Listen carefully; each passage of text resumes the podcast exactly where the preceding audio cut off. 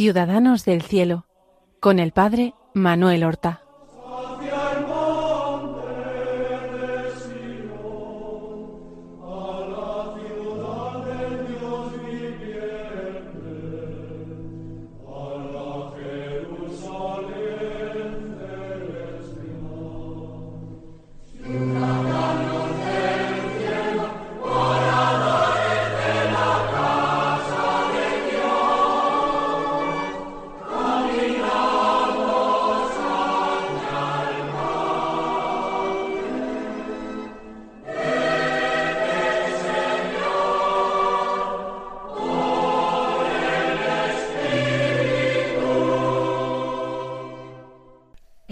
Buenos días, queridos oyentes.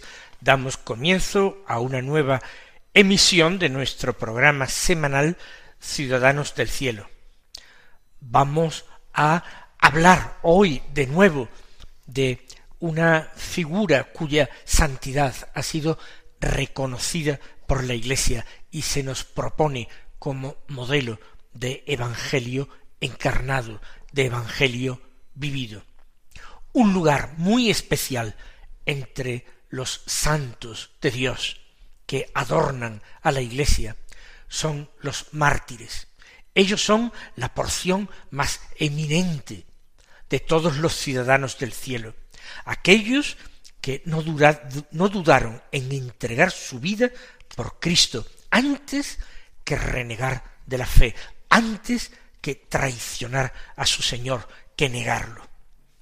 Y ciertamente una gran cantidad de mártires eh, lo fueron por las persecuciones que a lo largo de la historia el antiguo imperio romano desató contra esa nueva religión que iba seduciendo a sus ciudadanos e infiltrándose desde las viviendas más humildes hasta los palacios senatoriales. Y una de las persecuciones más crueles, más generalizadas contra todo tipo de cristianos y que produjo más mártires es aquella persecución que se eh, decidió en tiempos de la tetrarquía, cuando el emperador Diocleciano dividió el imperio en dos partes, él se quedó con la parte oriental y asoció a otro para el occidente, para Roma, con el título de Augustus. Y cada uno de ellos tendría como ayudante y posiblemente como sucesor otro gobernante que eh, tendría el título de César.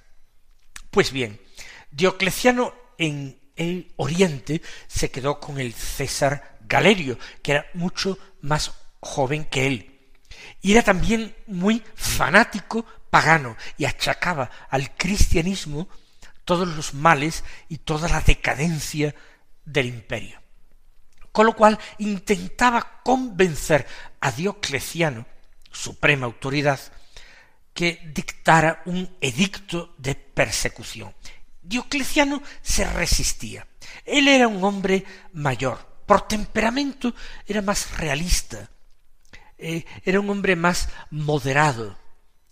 Eh, los años le habían hecho ser más tranquilo. Era un buen estadista y al mismo tiempo había sido un soldado valiente y un buen conquistador. Por eso él pretendía dejar pasar esa furia de Galerio, pero el otro insistía, insistía y lo ponía en un aprieto. Diocleciano, en aras de la paz, y por a su César Galerio, le propuso una persecución, pero moderada. Por ejemplo, eh, a todos los cristianos que se encontraran en el ejército, y Galerio sospechaba la traición de ellos, pues expulsar del ejército a todos los cristianos. Sin más. Pero eso no satisfacía totalmente a Galerio. Bueno, pues expulsarlos también de todas las magistraturas, de todos los cargos de gobierno, de expulsarlos, por supuesto, de la corte imperial, donde ya había cristianos. Pero Galerio quería más y más. Quería una persecución total contra todos los cristianos, sea donde fuera, donde se hallaran, y además tratando de conversiones forzosas y obligatorias a la religión pagana, que todavía era la religión del imperio. Pues eh, tuvo que dar su brazo a torcer Diocleciano, se hizo una consulta a un oráculo de Apolo, Apolo Didimeo, que se encontraba en la ciudad de Mileto. Por supuesto, los oráculos de Apolo eran muy imbuidos, lógicamente, del paganismo, eran muy contrarios a los cristianos, y el oráculo dijo que, que sí, que adelante, que se persiguiera a los cristianos. Pues aquí tuvo lugar eh, el martirio de varias mujeres y también un hombre, que fue un martirio que conocemos mejor entre tantos centenares o millares que murieron. Los conocemos mejor porque se han conservado unas actas de los mártires, por tanto, relatos del martirio de estos personajes, de cuya vida realmente no conocemos nada, solamente el supremo testimonio que dieron de sus vidas y las actas de sus interrogatorios, sus respuestas, lo que hicieron. Se prohibieron inmediatamente las reuniones de los cristianos, las asambleas, se prohibió el culto, la celebración de la misa, si había algún edificio construido por los cristianos se tenía que derribar, todos los libros cristianos, por tanto copias de las sagradas escrituras, de, padres de la iglesia, autores antiguos, muy importantes en aquella época, pues igualmente había que quemarlos. Y todos los cristianos, si persistían en su error, había que aplicarles penas, desde la cárcel hasta la muerte o el destierro. Y debía, para aprisionar a los cristianos u obligarles a apostatar de su fe, se dicta un segundo edicto en que se obliga a los cristianos a presentarse para ofrecer públicamente sacrificios a los dioses. Ahí empezó a haber mártires y también empezó a haber apostasías. Como siempre ocurre, algunos cristianos que no tienen una vida suficientemente eh, interior y limpia y ante el peligro, ante la amenaza de muerte, pues prefieren desertar del grupo de los de Cristo. En la región de Macedonia, en Grecia, el emperador tenía un gobernador que se llamaba Dulcecio y tuvo que hacer una investigación en su territorio, en toda Macedonia, en primer lugar para intentar conseguir apoderarse de todos los libros cristianos, ¿eh? de sagradas escrituras o de libros de autores cristianos. Y entonces una cristiana de Macedonia, eh, enterada de aquel decreto, pues oculta en su casa muchos libros cristianos, no ya de su propiedad, sino de propiedad de todos sus vecinos, ¿eh? de los sacerdotes que vivían por allí, los esconde.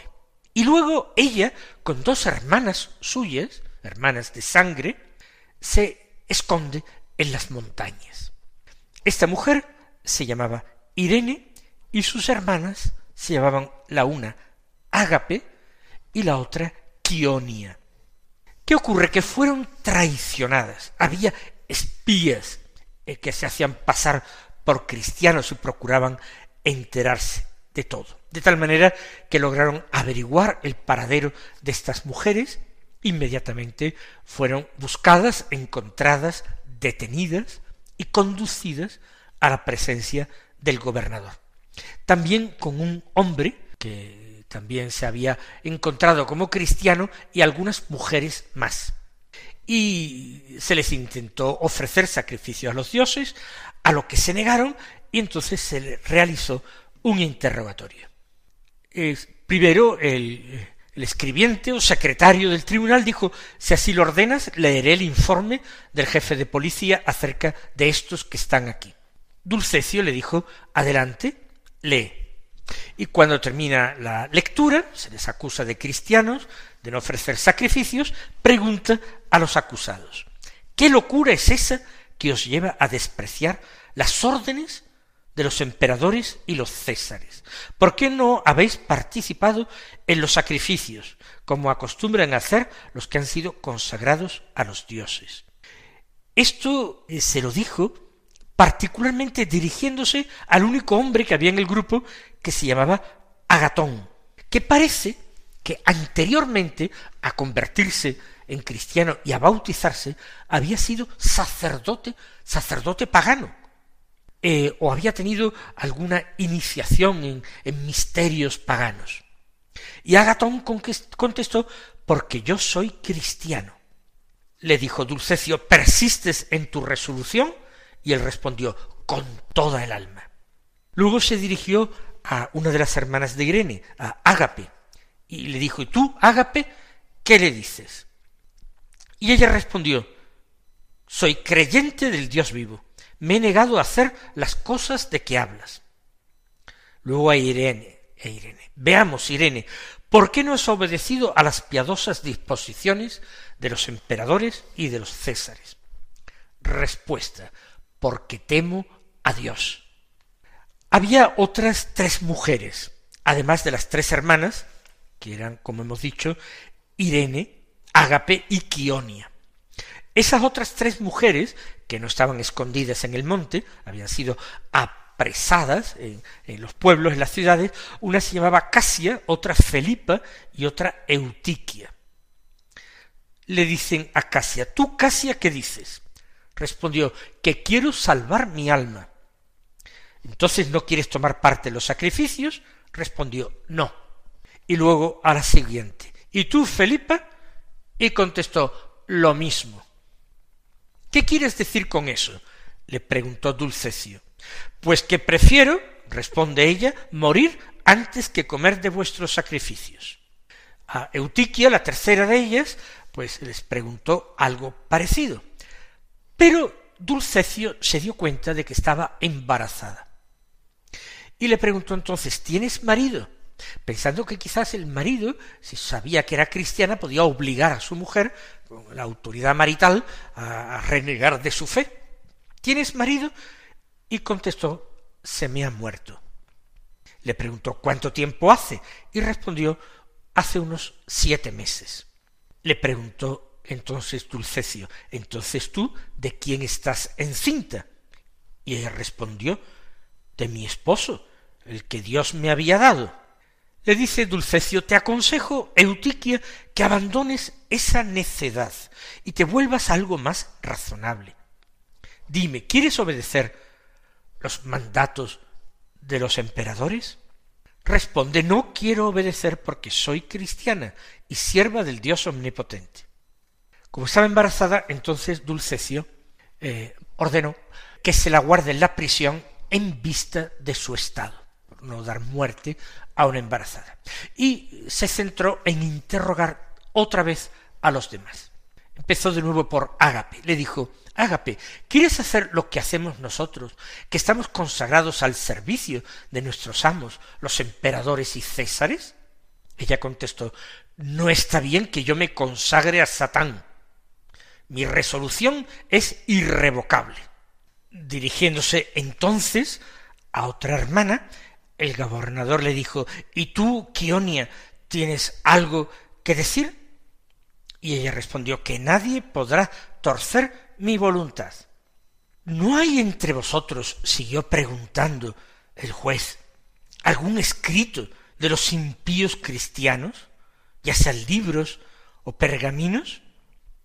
Respondió ninguno, o presidente, porque los que son hoy emperadores nos los han robado todos.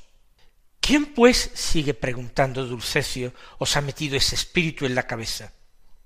Responden, Dios Todopoderoso. Pregunta, ¿quiénes son los que os han arrastrado a esa locura? La respuesta, el Padre Omnipotente y su Hijo, nuestro Señor Jesucristo.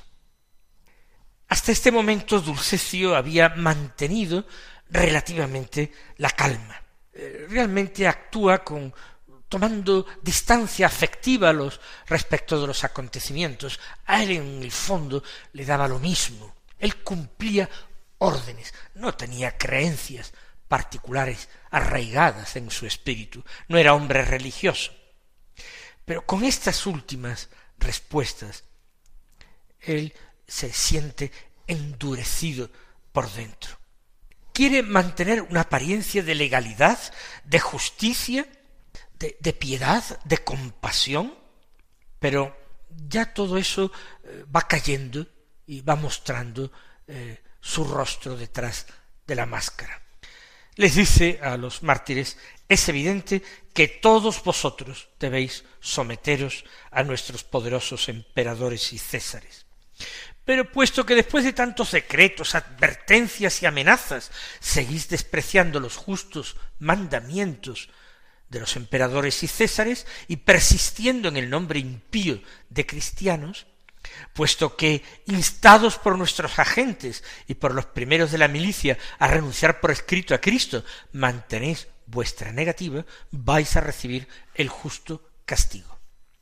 Y dicta una primera sentencia que dice Ágape y Quionia, que por su impiedad y espíritu de rebeldía han resistido a la orden divina de nuestros amos, los emperadores y césares, y siguen practicando la religión de los cristianos, vana, temeraria y odiosa a todos los hombres piadosos, serán entregadas a las llamas.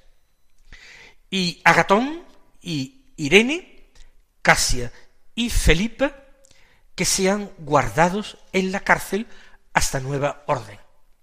Lo mismo que esta Eutiquia que estaba embarazada.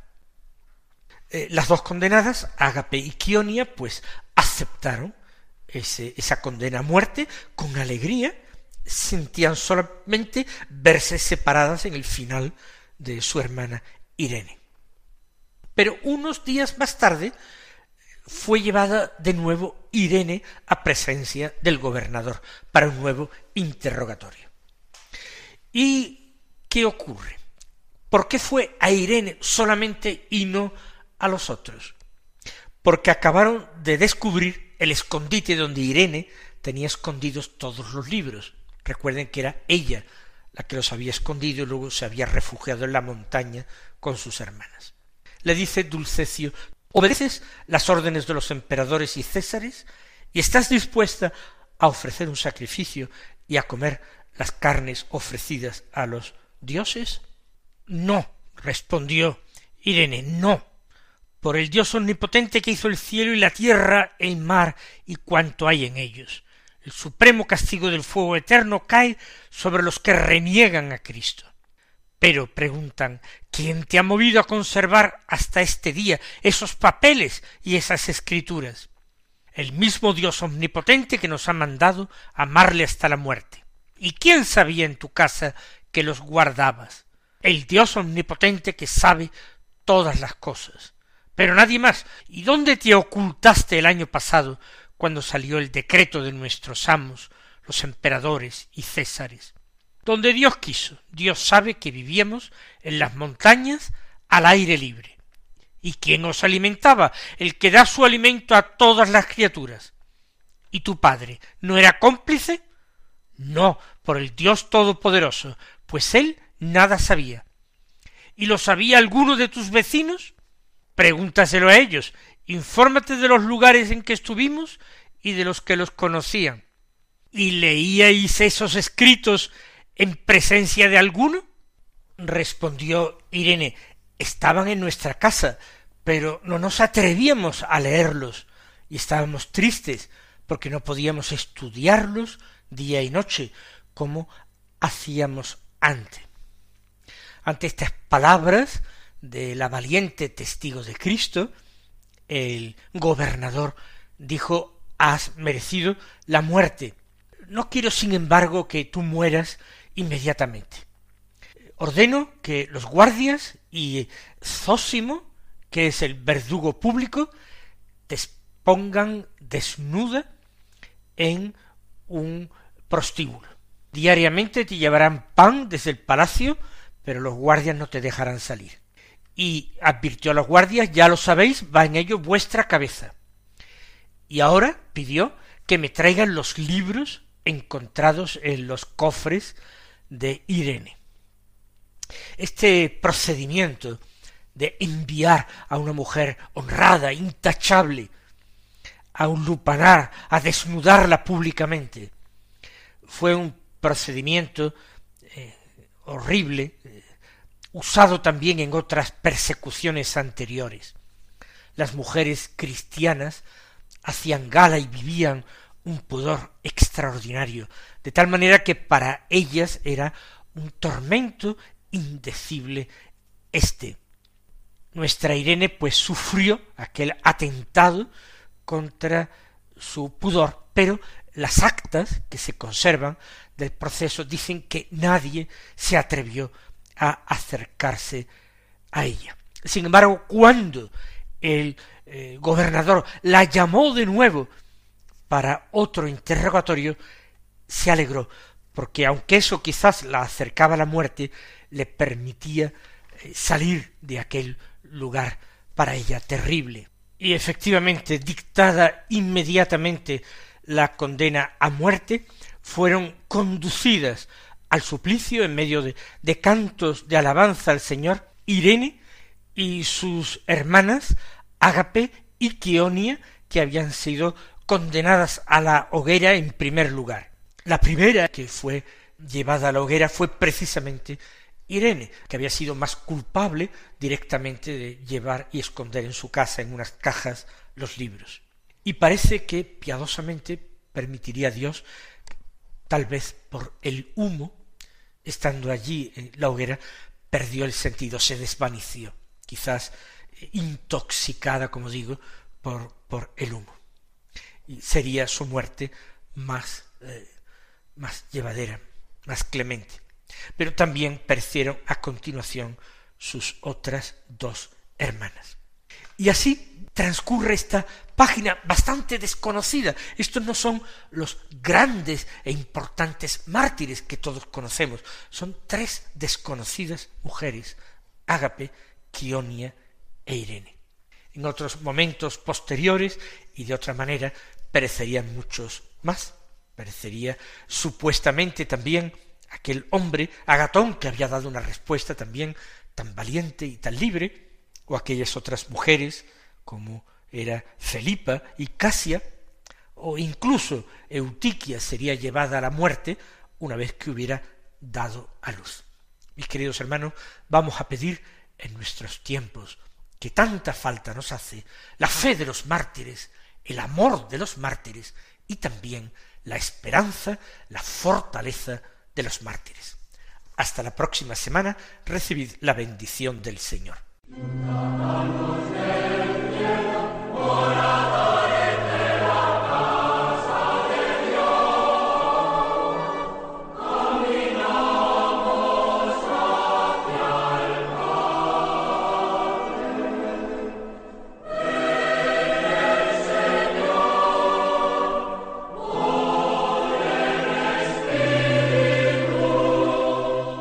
Han escuchado en Radio María Ciudadanos del Cielo con el Padre Manuel Horta.